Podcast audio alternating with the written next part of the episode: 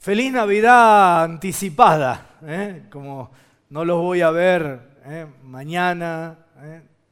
Feliz Nochebuena, feliz Navidad, que el Señor les bendiga muy ricamente con sus seres queridos, que, que, puedan pasar unas fiestas maravillosas. Y de paso, feliz Año Nuevo, porque tampoco los voy a ver antes, ¿no? Así que, o después que, también sea un año de enorme bendición en lo personal, en lo familiar y en lo colectivo como iglesia. Quizás en, esta mañana quisiera eh, compartirles eh, para qué vino Jesús a la tierra. Eh, esto que parece más que obvio en una iglesia, no siempre es tan obvio, tan claro. ¿no? Quiero comenzar con dos versículos bíblicos que refieren precisamente al momento final en la vida del Señor. ¿sí? Aquí, cuando Él estaba aquí en la tierra, y me refiero al momento que está en la cruz. ¿sí? Eh, en la cruz el Señor dijo, Dios mío, Dios mío, ¿por qué me has desamparado? Primera palabra que quiero refrescar con ustedes. Unos instantes después dijo lo siguiente, dice el texto bíblico, entonces Jesús, clamando a gran voz, dijo, Padre, en tus manos encomiendo mi espíritu. Y habiendo dicho esto, expiró, murió. De lo que te quiero hablar en esta mañana es que vos puedas hacer la transición en tu vida del Dios de poder al Padre de amor. Que vos puedas hacer en tu vida la transición del Dios de poder al Padre de amor. Vamos a imaginarlo de esta manera, ¿sí? ¿Cómo es tu nombre? Mara. Mara. ¿Cómo era tu nombre? Kevin. Kevin. ¿Sí? Y a ver otro voluntario, vamos a buscar por, por este otro wing. ¿sí? Mara, Kevin. ¿Tu nombre? Hugo. Mara, Kevin y Hugo. Perfecto. Los tres más espirituales de la iglesia busqué, pastor. ¿Está bien? Bueno, no, no haga comentarios, no quede mal con nadie. Ah, bueno. Kevin le vio cara de fenómeno, ¿eh? Si no lo querés, me lo llevo yo para... Ah, ecuatoriano. Con razón era bueno. Muy bien. Vamos a imaginar que Hugo, Mara y, Kevin no son ellos, sino que son tres personas que todavía no conocen al Señor.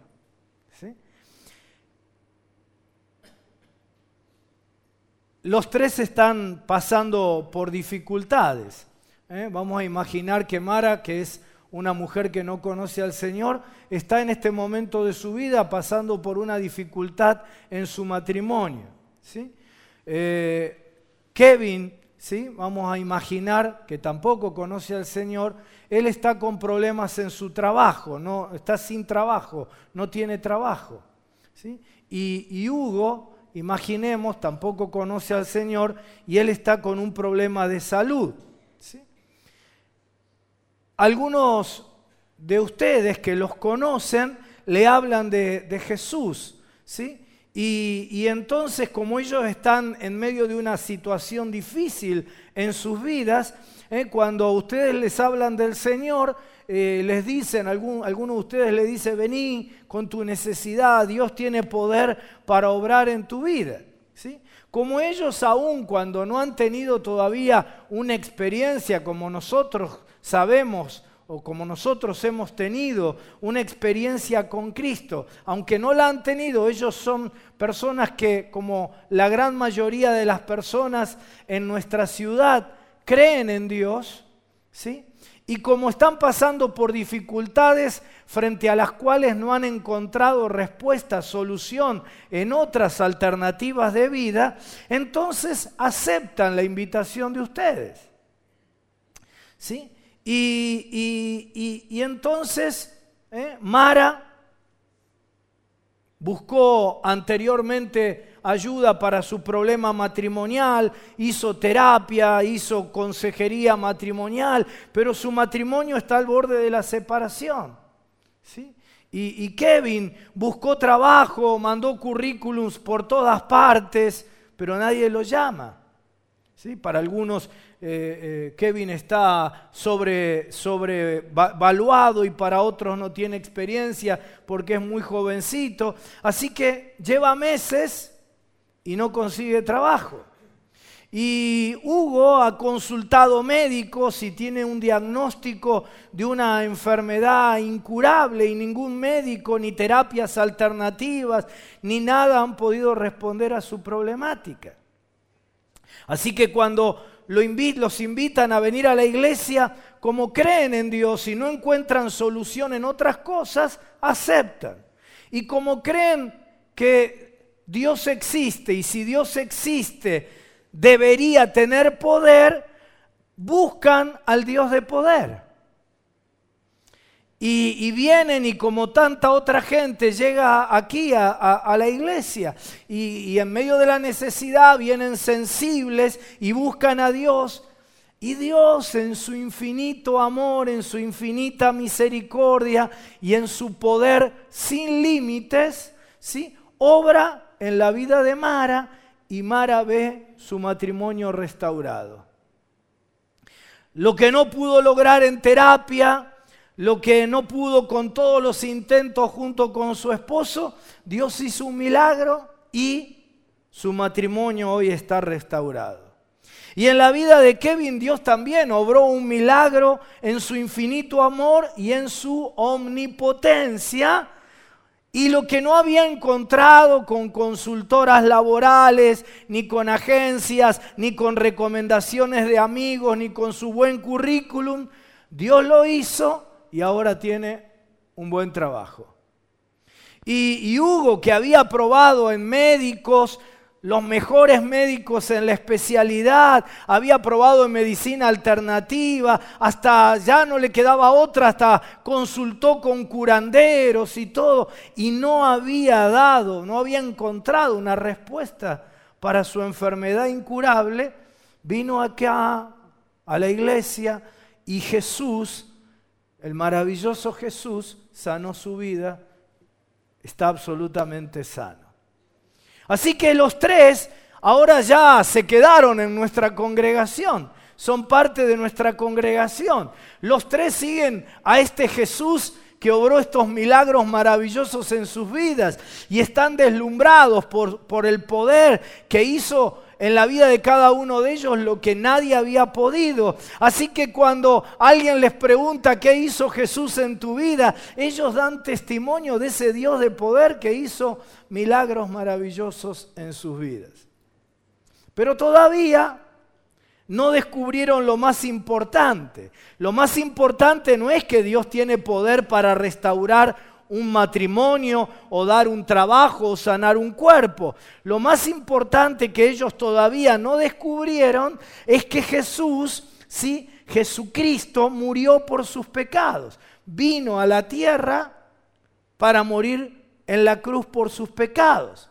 Así que en algún momento, en, un grupo pequeño, en, algún culto, en un mensaje del pastor eh, Leandro, lo, escuchan, escuchan esa enseñanza, esa predicación, la entienden, creen y experimentan los tres el perdón de sus pecados. Pero todavía no saben por qué y para qué Jesús murió en la cruz para perdonar sus pecados. Jesús no murió solo para perdonar sus pecados, sino para que sus pecados ya no sean más una barrera, un impedimento para tener una relación con el Padre. Y como todavía no saben para qué, todavía no tienen una relación diaria, cotidiana con papá. Como en la mayoría de las iglesias evangélicas, Ahora me, voy del ejemplo, ¿no? no estoy hablando ahora de esta iglesia, estoy hablando ahora en general, ¿verdad? Como la mayoría de las iglesias evangélicas se enfatiza casi exclusivamente a Jesucristo. Y como la mayoría de las iglesias, y eso está muy bien, ¿verdad? Pero como en la mayoría de las iglesias se enfatiza casi exclusivamente al Espíritu Santo, y, también está bien enfatizar la obra del Espíritu Santo y la persona del Espíritu Santo, pero la inmensa mayoría de los creyentes evangélicos no tienen una relación con Dios Padre significativa, diaria, cotidiana. Tienen la doctrina, Dios es Padre, Hijo y Espíritu Santo, pero ¿Qué significa? ¿Qué implicancias tiene para la vida de todos los días? La paternidad de Dios, la inmensa mayoría del pueblo evangélico no, no lo tiene claro y no lo vive por ende. Por eso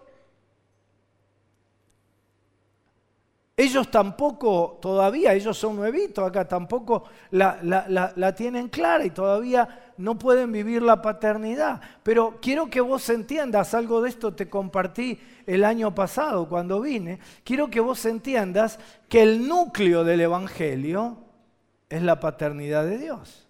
Esa es la esencia del Evangelio. Por eso Dios se nos revela como Padre en la Biblia.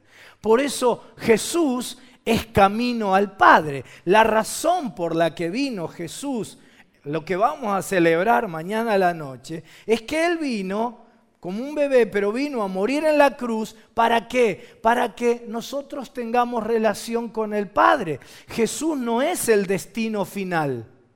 Jesús es camino al Padre.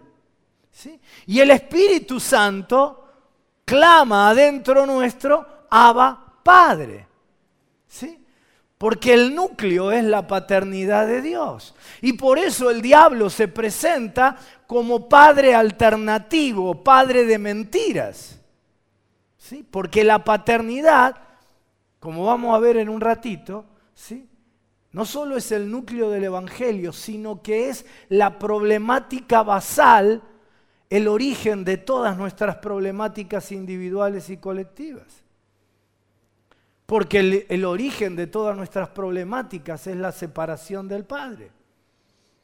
Así que los tres todavía no tienen una relación diaria significativa con el Padre y, siguen relacionándose con el Señor como lo han conocido, como el Dios de poder. Pasa el tiempo, pasan los meses, los años, la vida, y, claro, vos sabés, ¿no? La vida les presenta nuevos problemas, ¿verdad? Porque de este lado de la eternidad siempre vamos a estar enfrentando problemas, ¿verdad? Ahora, Mara, que vio restaurado su matrimonio, ahora lo que tiene es un problema con uno de sus hijos, claro, cuando estaba mal en su matrimonio, eso trajo consecuencias en la vida de sus hijos y ahora están aflorando. Así que tiene problema con uno de sus hijos. Y, Kevin, que consiguió trabajo por, por el milagro del Señor, ahora el Señor puso en su corazón el deseo no solo de tener trabajo, que ya lo tiene, sino de avanzar. Así que ahora quiere ascender, ahora quiere un trabajo mejor, quiere mejorar su situación económica aspiraciones absolutamente legítimas, ¿verdad? Y, Hugo, que fue sanado, ahora está atravesando un problema de, de que tiene una deuda. ¿sí? Y como ya los tres experimentaron el poder de Dios, le piden al Dios de poder con fe, porque ellos, ellos tienen, tienen la marca del milagro en sus vidas, ¿verdad? Así que piden con fe.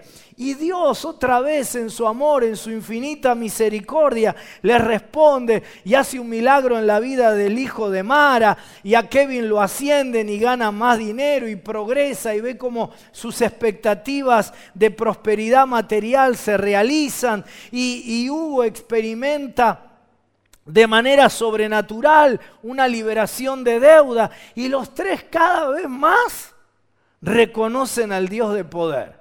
Su fe crece, están deslumbrados por este poder sin límites, por la omnipotencia de Dios que responde a sus expectativas. Pero todavía No lo conocen como Padre en la relación diaria, íntima, personal.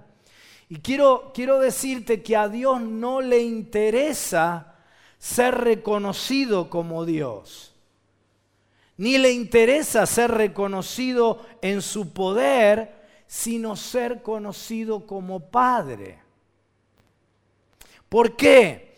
Porque el diablo lo reconoce a Dios como Dios y reconoce su poder y autoridad, pero no lo conoce como Padre ni se sujeta a la voluntad del Padre. Y la gente que, que todavía no conoce a Cristo creen en general en Dios, lo reconocen como Dios y reconocen que cuando tienen una necesidad, ese Dios puede llegar a tener poder, pero no lo conocen como Padre en sus vidas, ni hacen la voluntad del Padre. Y a Dios no le interesa ser reconocido como Dios, ni ser reconocido en su poder, sino ser conocido ¿sí? como Padre y tener con nosotros, con vos y conmigo, una relación paterno-filial que, que le dé plenitud a nuestras vidas. Y que por supuesto nosotros hagamos la voluntad del Padre. Como ellos tres, la mayoría del pueblo evangélico conoce al Dios de poder, pero no lo conocen como Padre. Y hoy la gente está más interesada en experimentar la respuesta del Dios de poder a mis expectativas, a mis deseos, a mis peticiones, que mi interés en hacer yo la voluntad del Padre, en que yo responda a sus expectativas, que yo haga sus deseos. Y Dios se transforma nada más que en el instrumento, en el medio a través del cual yo puedo satisfacer mis expectativas. Es decir, Dios está a mi servicio. Antes de conocer a Cristo, yo buscaba responder a mis deseos. Estoy hablando de todas cosas buenas, no estoy hablando de expectativas malas, pecaminosas yo buscaba responder a mis expectativas a través de, diferentes recursos. Ahora que estoy en Cristo, encontré que el Dios de poder puede obrar para satisfacer mis expectativas. Y Dios es nada más que mi sirviente que está a servicio de, de mi voluntad. Y así la mayoría del pueblo evangélico está más interesado en que Dios haga lo que ellos quieren que ellos hacer la voluntad del Padre. Porque no lo conocen como Padre.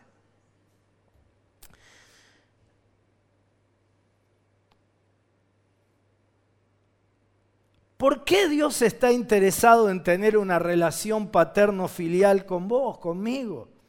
Porque todos nosotros tenemos un vacío existencial esencial, es un vacío de paternidad que solo el Padre puede sanar y puede llenar. En el último análisis, cuando tiramos de la piola, ¿verdad? En el último análisis de todas las problemáticas hay una carencia paterna. Y entonces yo atiendo a un adicto y veo que su origen es, un problema de paternidad. Y atiendo a un matrimonio en crisis y veo que ambos vienen de paternidades enfermizas, con valores y principios distorsionados por falta de esa paternidad. Y atiendo a una persona con problemas de identidad sexual y veo a ese papá ausente, a ese papá destructivo. Y atiendo a ese empresario rico, pero que ya tiene de todo, tiene para él, para sus hijos, para sus nietos, para sus tataranietos, pero que sigue en su carrera por más y más, perdiendo su matrimonio, perdiendo a sus hijos con una insatisfacción porque el sistema le ha hecho creer que, llenará sus vacíos teniendo más. Y cuando lo atiendo veo, lo que veo es un vacío en su infancia de figura paterna y él no lo sabe, pero él está tratando de satisfacer a un papá que nunca tuvo, de hacer sentir orgulloso a un papá que nunca le dijo que estaba orgulloso de él y atiendo a esa persona llena de temor y hay una carencia de una figura paterna protectora en su vida y atiendo a ese muchacho con problemas de autoestima y atiendo a esa chica preciosa, hermosa, pero con problemas de autoimagen, con, con distorsiones en la alimentación, etc. Y lo que veo es que jamás tuvieron un papá que les haya dicho, lo hermosa que es, lo orgulloso que está de ese hijo varón, de esa hija. Y atiendo a ese perfeccionista que vive sobreexigiéndose y que ni siquiera puede disfrutar de los logros que alcanza en la vida. Y descubro que su problemática responde a una paternidad también perfeccionista, alguien que le exigió, le exigió y nunca acompañó la exigencia con la valoración adecuada, con la estima que necesitaba. Y atiendo a ese hombre que, que, genera, tiene problemas de violencia intrafamiliar y descubro que tuvo un papá violento. Y así podría seguir todo el resto del día. Hay un vacío que solo puede llenarlo la paternidad de Dios. Por eso en la Biblia Dios se nos revela como Padre. Podría haber elegido alguna otra imagen, ¿verdad? Pero no, la que eligió es la de Padre. ¿Por qué? Porque eso es la esencia. Como te decía, es el núcleo del Evangelio.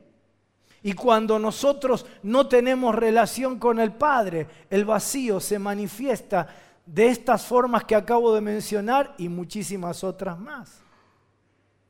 Así que los tres creen en Dios y experimentan su poder, pero como no conocen vivencialmente, no la doctrina, la doctrina ya la tienen clara, ya están asentados en la iglesia y la doctrina la aprendieron. Pero como, como no conocen vivencialmente eh, la paternidad de Dios, eso no tiene peso significativo en sus vidas y los tres siguen con vacíos. Y Mara ya tiene varios años ahora en la iglesia, pero sigue con un problema ahora de, autoestima pobre, no ahora, sino desde siempre, ¿no? un problema de autoestima pobre. Y Mara va a conferencias donde le dicen, Mara, sos valiosa, sos hermosa, sos un tesoro de Dios. Y ella se emociona y lo cree, pero no resuelve su problema, porque lo que sufre es por falta de aprobación paterna. Y no ha experimentado esa relación con el Padre Celestial que le da aprobación perfecta. Y hasta que ella no viva cada día en una relación íntima con papá, va a estar con inestabilidad. El día que su marido la desvaloriza, se viene abajo, ¿verdad? Se siente destruida. Y el día que el pastor Leandro le dice, Mara, que te felicito, qué buen ministerio que estás desarrollando, sos, sos de tanto ella se siente en el tercer cielo. Y así va del tercer cielo al séptimo sótano según la respuesta externa a ella. Pero lo que ella necesita es la aprobación de papá.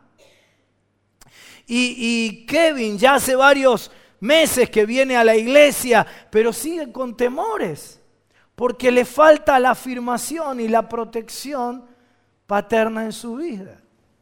Y, Hugo también hace mucho ya que, que viene a nuestra iglesia, sin embargo sigue con sentimientos de rechazo, producto de su infancia, porque le falta el amor y la aceptación paterna. Y, Mara cree que esa falta de, de, aprobación la cubrirá el día que logre, el día que, que alcance éxitos en su vida. ¿Por qué? Piensa de esa manera? Porque el sistema en donde vivimos le ha dicho que el día que alcance, el día que logre, el día que se reciba, el día que sea la mejor vendedora, el día que tenga el reconocimiento de los demás, el día que logre el aplauso, el día que el, jefe le diga, Mara, ¿cuánto vales? El día que un hombre le diga, qué linda que estás, ese día se va a sentir feliz y plena. Y, Kevin cree que, esa protección que le falta desaparecerá si, si, si siguen la carrera loca por el queso, la carrera de la rata por el queso. Entonces cree que lo que el sistema le ha dicho, que él va a sentirse pleno, va a llenar ese vacío el día que tenga más. Porque el sistema te dice eso. Y Hugo cree que ese rechazo que siente lo va a poder resolver el día que encuentre pareja. Porque el sistema le ha dicho eso. Le ha dicho que él no, no, no va a ser feliz hasta que no tenga pareja. Y, y, logran, y tienen, y forman parejas, pero nada los llena porque la carencia solo la puede llenar el Padre Celestial. Y dentro de ellos tienen una carencia y no una certeza de paternidad porque nunca han experimentado vivencialmente una relación con papá. ¿Y qué pasa? Es que todo lo que hagan en la vida de aquí en más será una búsqueda insaciable por llenar ese vacío, por, suplir esa carencia.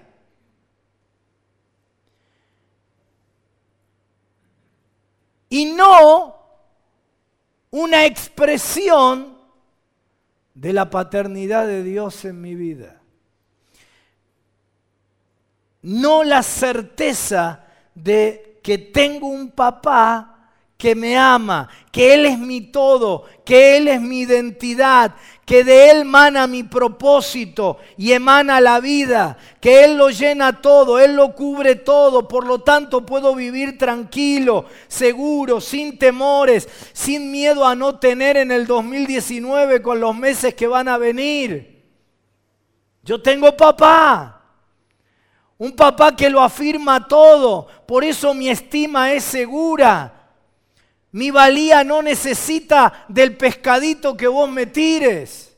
Yo no soy una foca que necesito que vos me digas, ay, qué, valioso que sos, qué linda que estás, qué linda camisa te pusiste. Qué... Yo no soy una foca que necesita del pescadito. No soy un mendigo de reconocimiento. ¿Por qué? Porque soy de acero inoxidable. No. Si me amás y me valorás, bien, me gusta. Si no me amás y no me valorás, no me moves la aguja. ¿Por qué? Porque yo tengo a mi Padre Celestial que me ha dado afirmación y aprobación perfecta. Así que cuando no tenemos esto, todo lo que hacemos en la vida es para tratar de llenar el vacío, la carencia.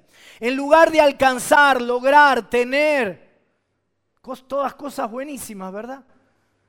Pero como expresión de lo que yo ya soy, como yo ya estoy seguro de mi, de mi identidad, de mi paternidad, ¿sí?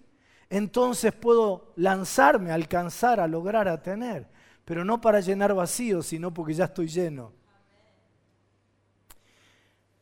Pero sucede algo peor aún que esto. Peor que vivir el resto de la vida tratando sin darnos cuenta de llenar vacíos. ¿Sabes qué es lo peor?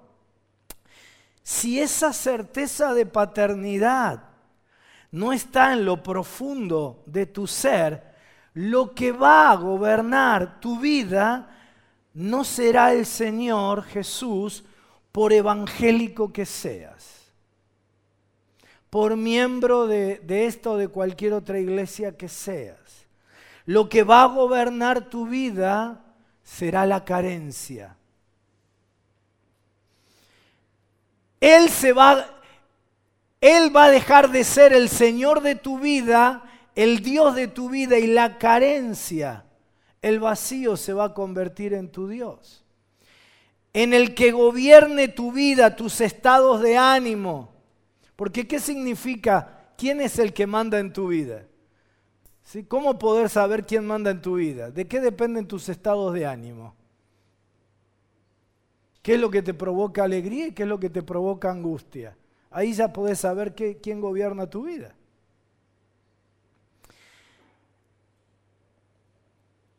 Y la carencia, el vacío, se transforma en tu Dios. ¿Sabes? San Pablo dice, escribiendo a los filipenses, dice, les habla a aquellos cuyo Dios es el vientre. No está hablando de la pancita. ¿sí? Lo que está hablando es el hambre provocado por la carencia, el apetito de una identidad no definida adecuadamente. Y siguen relacionándose con Dios como el Dios de poder y no como Padre. Y claro, no pueden negar que Dios existe porque vivieron milagros maravillosos en sus vidas, pero sin embargo siguen sin resolver sus problemáticas de base y están vacíos y su carencia se convierte en su Dios. Sí, en lo que modifica sus estados de ánimo, en lo que, lo, lo que los hace sentir plenos o no en la vida. Creen en Jesús como el Dios que responde a sus expectativas, pero como no conocen a papá, no buscan hacer su voluntad, sino que buscan que Dios haga la voluntad de ellos. Y de pronto, otra vez la vida le presenta necesidades, como a vos y como a mí. Y por alguna razón, en este caso, Dios no responde como ellos esperaban. Porque viste que a veces no responde como yo quiero. Y de pronto ellos tres se sienten abandonados por Dios. Y, Mara se aparta del camino del Señor. Y, Kevin se enfría. y Hugo sigue en la iglesia, pero ahora tiene dudas no solo tiene dudas del amor de Dios que no respondió como él esperaba, tiene dudas de si Dios tiene poder o no tiene poder y tiene dudas de la oración. Total, ¿para qué voy a orar si Dios no va a hacer lo que yo le pido? Y si Dios va a hacer lo que Él quiere cuando Él quiere, ¿para qué orar? Así que duda de la oración y, y, duda de la Biblia, porque tenía resaltado el versículo bíblico con la promesa y no ocurrió.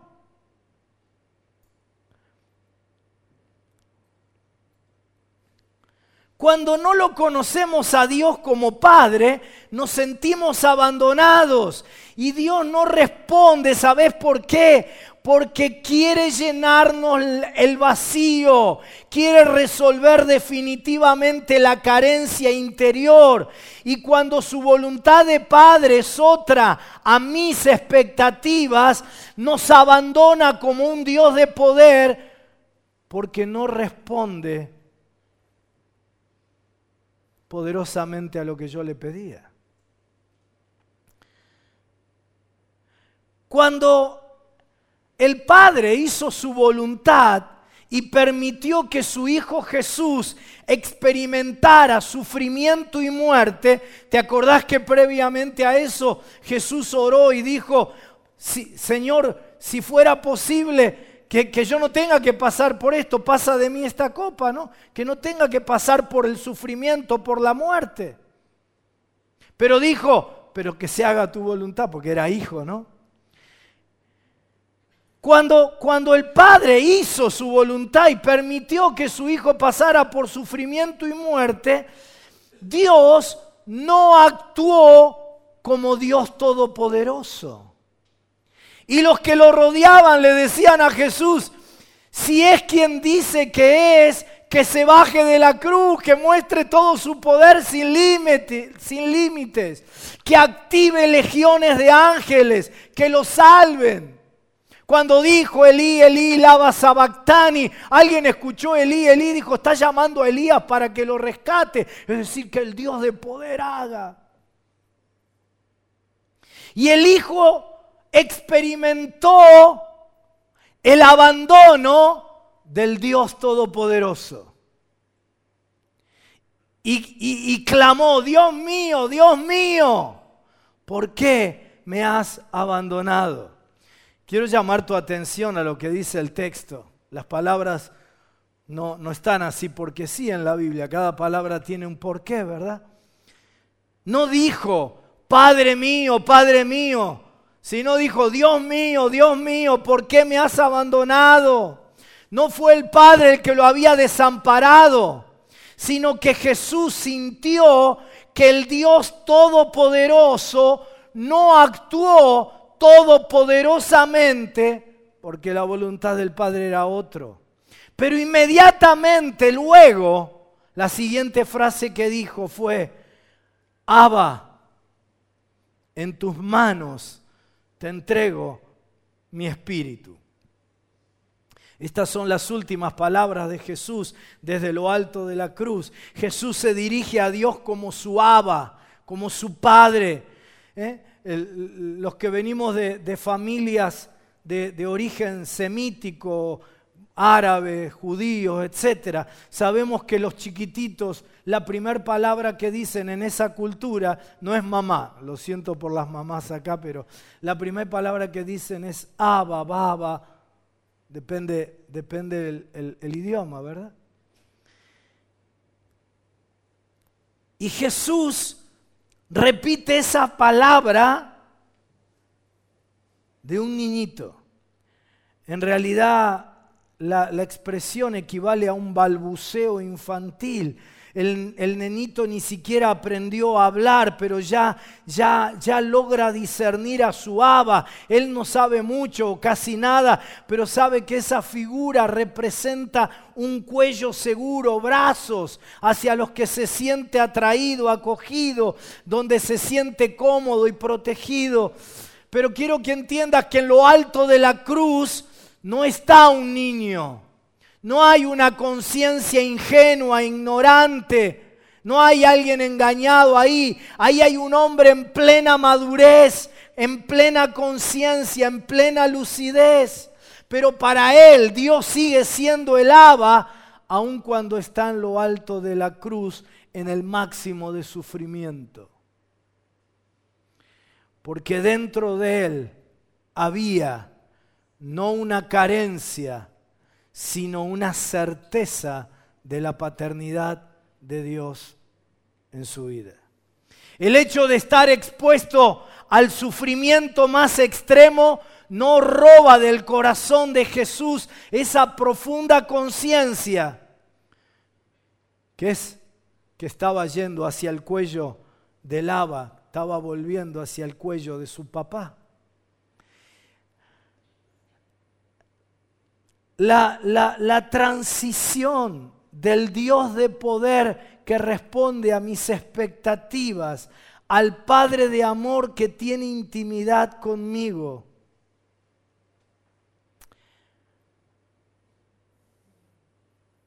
Es lo que Él quiere que vos vivas. ¿Sabes? Ya te lo compartí en, otra, en, otro, en otro año, ¿no? Dos de cada tres evangélicos, cuando les preguntan a la gente, ¿usted de qué religión es? Dice, primera pregunta, dicen evangélico. Segunda pregunta, ¿dónde se congrega? Dos de cada tres dicen en ningún lado. Están alejados, están apartados. ¿Sabes por qué? Bueno, hay un sinnúmero de causas, pero una de las principales es porque han conocido únicamente al Dios de poder.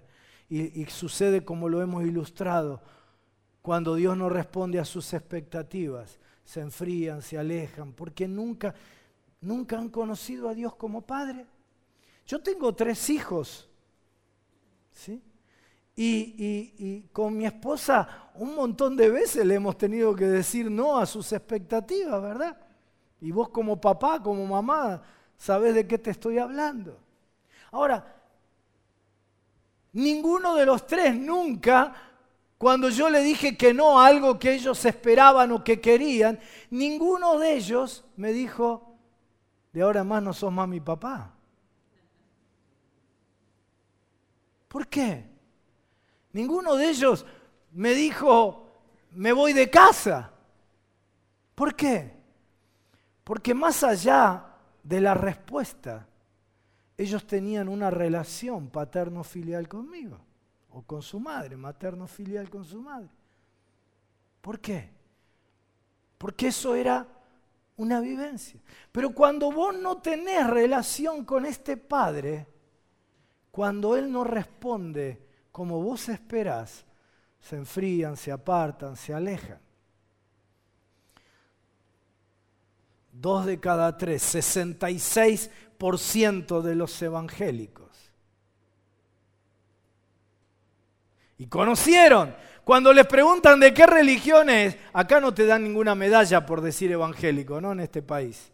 Así que cuando les preguntan de qué religión es y dicen evangélico, es porque algo vivieron. Tuvieron una experiencia con el Señor, el Señor hizo algo en su vida, en una iglesia, en una campaña evangelística, donde sea. Conocieron al Dios de poder. No dicen soy ateo. No dicen, bueno, creo, pero... No, no, tuvieron una experiencia. Pero no conocieron a Dios como Padre.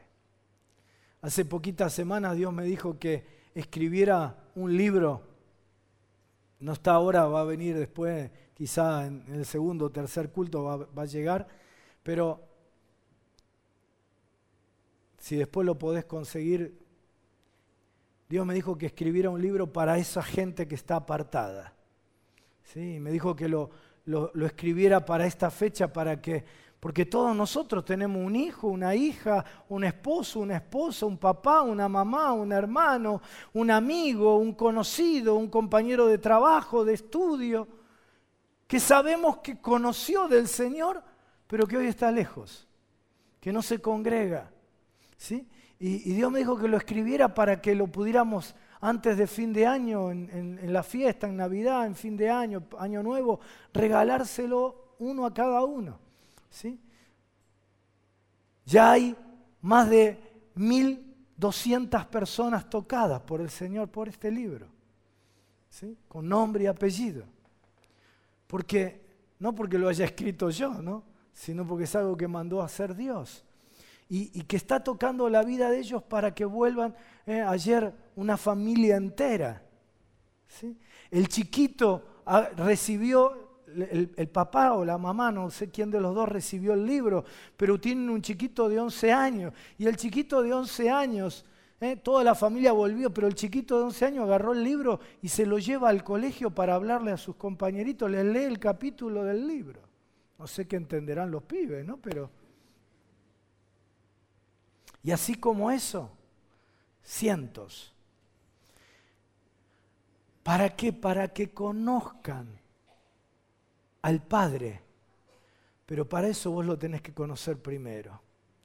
Déjame terminar diciendo esto.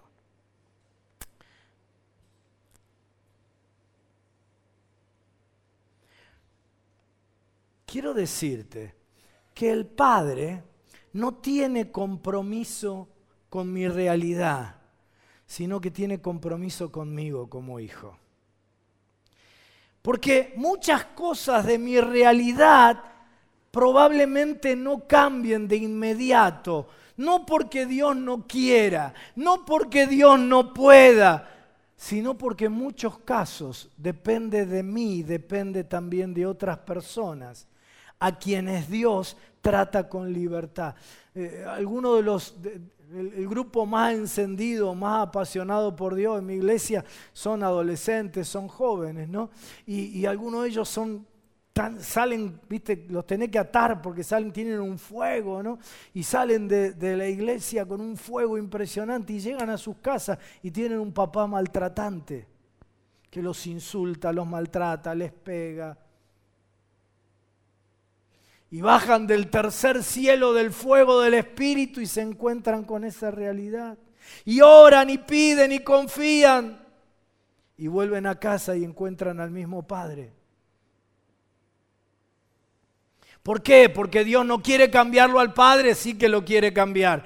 ¿Por qué? Porque Dios no tiene poder para cambiarlo. Si me cambió a mí, ¿cómo no lo va a cambiar a Él? El problema es que Dios lo creó con libertad y hasta que Él no decida, y lo va a hacer porque la promesa es que será salvo tú y tu casa, ¿verdad? Pero lo va a hacer en el tiempo que Él decida darle permiso a Dios para que obre en su vida. Y, hay realidades en, en nuestro alrededor que no van a cambiar de manera inmediata. Y cuando yo lo conozco como Padre de amor, aunque mi realidad alrededor de mí todavía no cambie, yo igualmente siento un gozo, una paz, una sanidad en medio de la lucha familiar, de la locura familiar, en medio de la situación material. Porque aunque en este instante yo no vea nada, yo conozco a mi papá. Yo sé que Él es mi papá de amor y que Él hará lo mejor para mi vida. Quiero decirte, para terminar, Dios no hace cosas extraordinarias que cambien mi realidad. Dios no hace cosas extraordinarias que cambien mi realidad. Dios hace cosas sobrenaturales. No hace cosas extraordinarias, sino sobrenaturales. ¿Qué quiero decir con esto? Que en la mentalidad mágica de la mayoría de los evangélicos, los evangélicos están esperando que Dios haga cosas extraordinarias. ¿Sabes qué significa eso? Extra, fuera, orden, fuera de orden.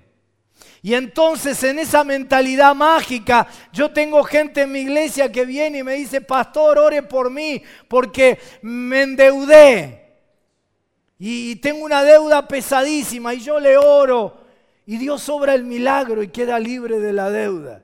Y a los dos meses viene el mismo tipo y me dice, pastor, óreme porque tengo un lío en el banco porque me sobregiré con la tarjeta. Y yo le oro y Dios obra el milagro y el banco le, le, refinancia. Y a los seis meses el mismo tipo viene y dice, pastor, óreme porque le debo a toda mi parentela, a mi tío, a mi prima y viven con la mentalidad de que Dios, que dice en su palabra, que dice que su orden es no debáis nada a nadie, va a vivir rompiendo su orden toda la vida. Va a vivir haciendo cosas extraordinarias. El mismo Dios que les dice, no debáis nada a nadie, continuamente los va a tratar como hijos malcriados y dándole permanentemente la droga para que sigan adictos de la misma enfermedad. Porque ese tipo lo que tiene es una carencia y trata de llenar con cosas, sobregirando, con tarjeteando lo que no ha resuelto en su mundo interior viviendo por encima de sus posibilidades. Y, la gente cree eso, que Dios va a hacer cosas extraordinarias. Y entonces tengo en mi iglesia la hermanita que hace 30 años que está orando para que Dios le cambie al cacho. Y cacho no cambia. Y yo digo, hermana, qué fe que tenés. Te admiro por la fe. Hace 30 años que orás y ayunás por lo mismo. Dios no responde y seguís orando. ¡Qué bárbaro! Porque creen que Dios va a hacer lo extraordinario, cambiarlo al cacho, cuando en su palabra Dios dice que yo tengo que cambiar.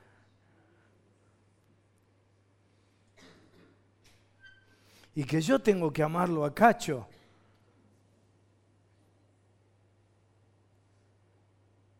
Y que Cacho no te va a hacer feliz, ya te lo conté otra vez esto, ¿no?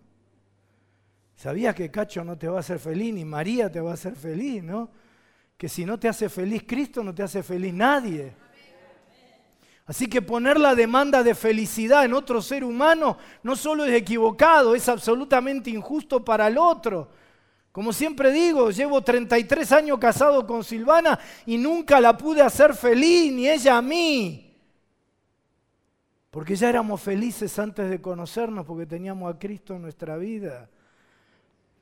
Y no estoy con Silvana para hacerla feliz ni para que ella me haga feliz a mí, porque solo Cristo puede hacerte feliz. Estoy con ella y ella está conmigo para amar y ser amados, para, para entregarnos el uno al otro y formar un proyecto de vida y de familia.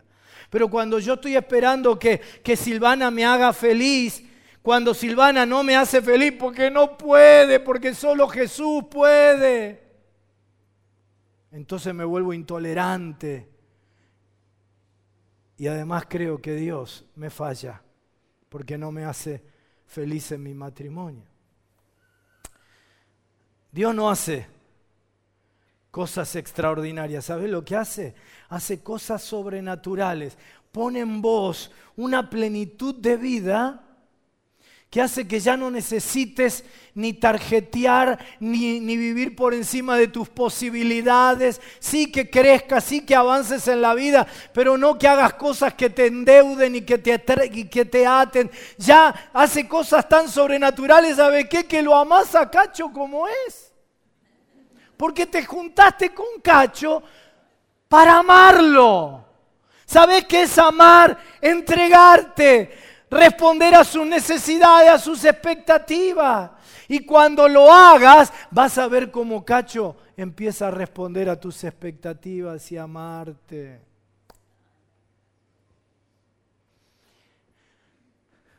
Ponete de pie, por favor.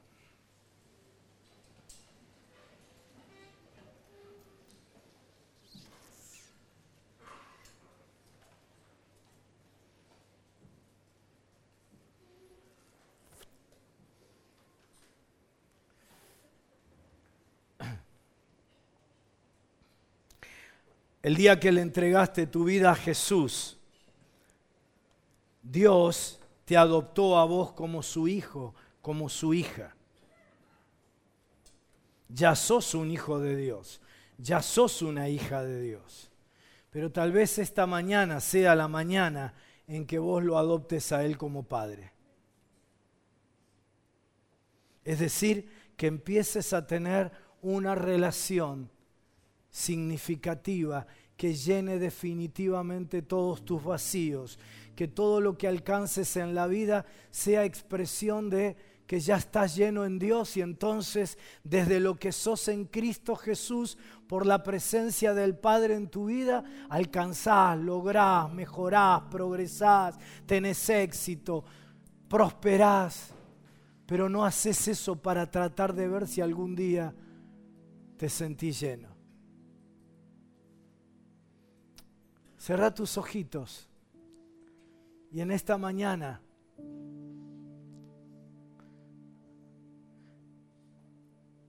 adoptalo a Dios como tu Padre.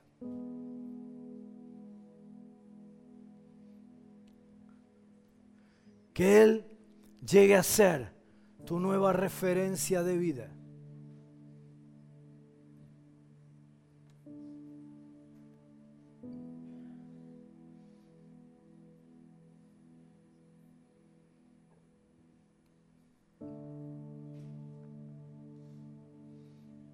Que Él llegue a llenar todos tus vacíos, de manera tal que tu Dios ya no sea más tu carencia.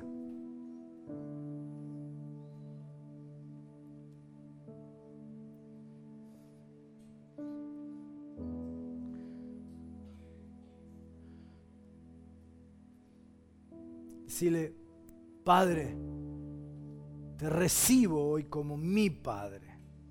Y a partir de hoy quiero tener esa experiencia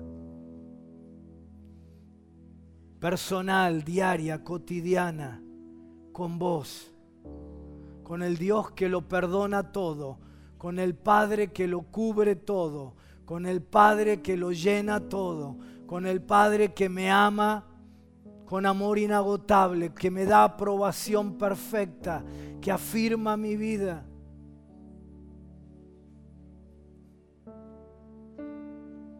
Que me impulsa a expresar excelencia, avance en la vida, porque Él lo llena todo en mi interior. Qué triste es ver en el pueblo evangélico tantas, tantos creyentes huerfanitos con un espíritu de orfandad todavía en sus vidas, con autoestima pobre, con temores. Se supone que han conocido el Evangelio de la paternidad.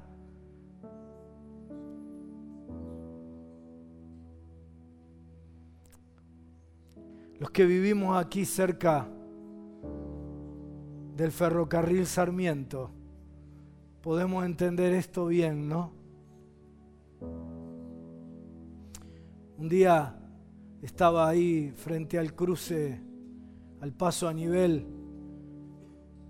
en donde yo vivo, en Ramos Mejía. Y viste lo que pasa en los pasos a nivel, ¿no?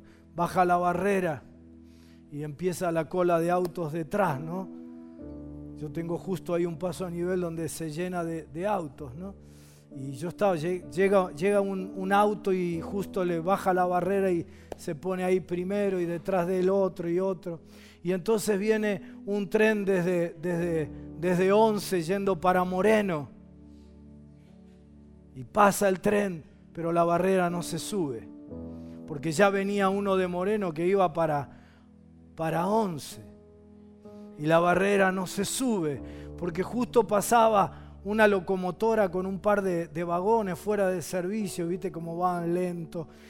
¿sí? Y, y, ya el hombre que estaba primero al ver cómo venía la mano se puso a mirar el teléfono, no, no sé si estaba hablando, estaba escribiendo o qué y, pasa la locomotora con los vagones, pero la barrera no se levanta porque ya venía otro de 11 para Moreno y, pasó, y, no se levantó porque ya venía uno de Moreno y la cola ya era interminable, ¿no? Pero de pronto cuando ya pasó este, la, la barrera se levantó, pero el hombre que estaba primero allí estaba pendiente de su teléfono, así que ni se notificó que la barrera se había levantado. Y, viste lo que pasa, ¿no? Todos los autos que estaban atrás le empezaron a tocar bocina, se asomaban y le gritaban, lo insultaban, hasta que el tipo se dio cuenta que la barrera estaba levantada y cruzó. En esta mañana yo vengo a tocarte bocina. ¿Sabes para qué vino Jesús? ¿Sabes para qué vino en Navidad y para qué murió en la cruz? Para decirte que la barrera ya está levantada. La barrera de tus pecados y de los míos ya ha sido levantada. ¿Para qué? Para que tengas acceso al Padre.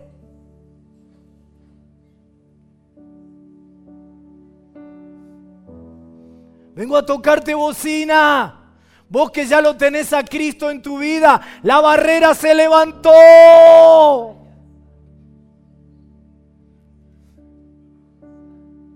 Cerra tus ojitos.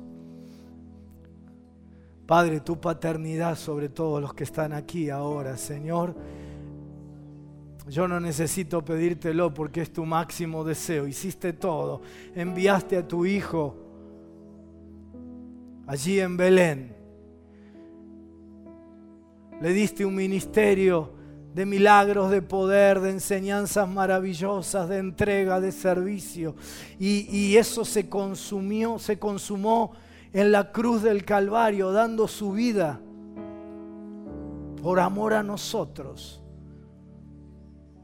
Únicamente para que nosotros tengamos relación con vos. para que la barrera de nuestro pecado ya no sea más un impedimento,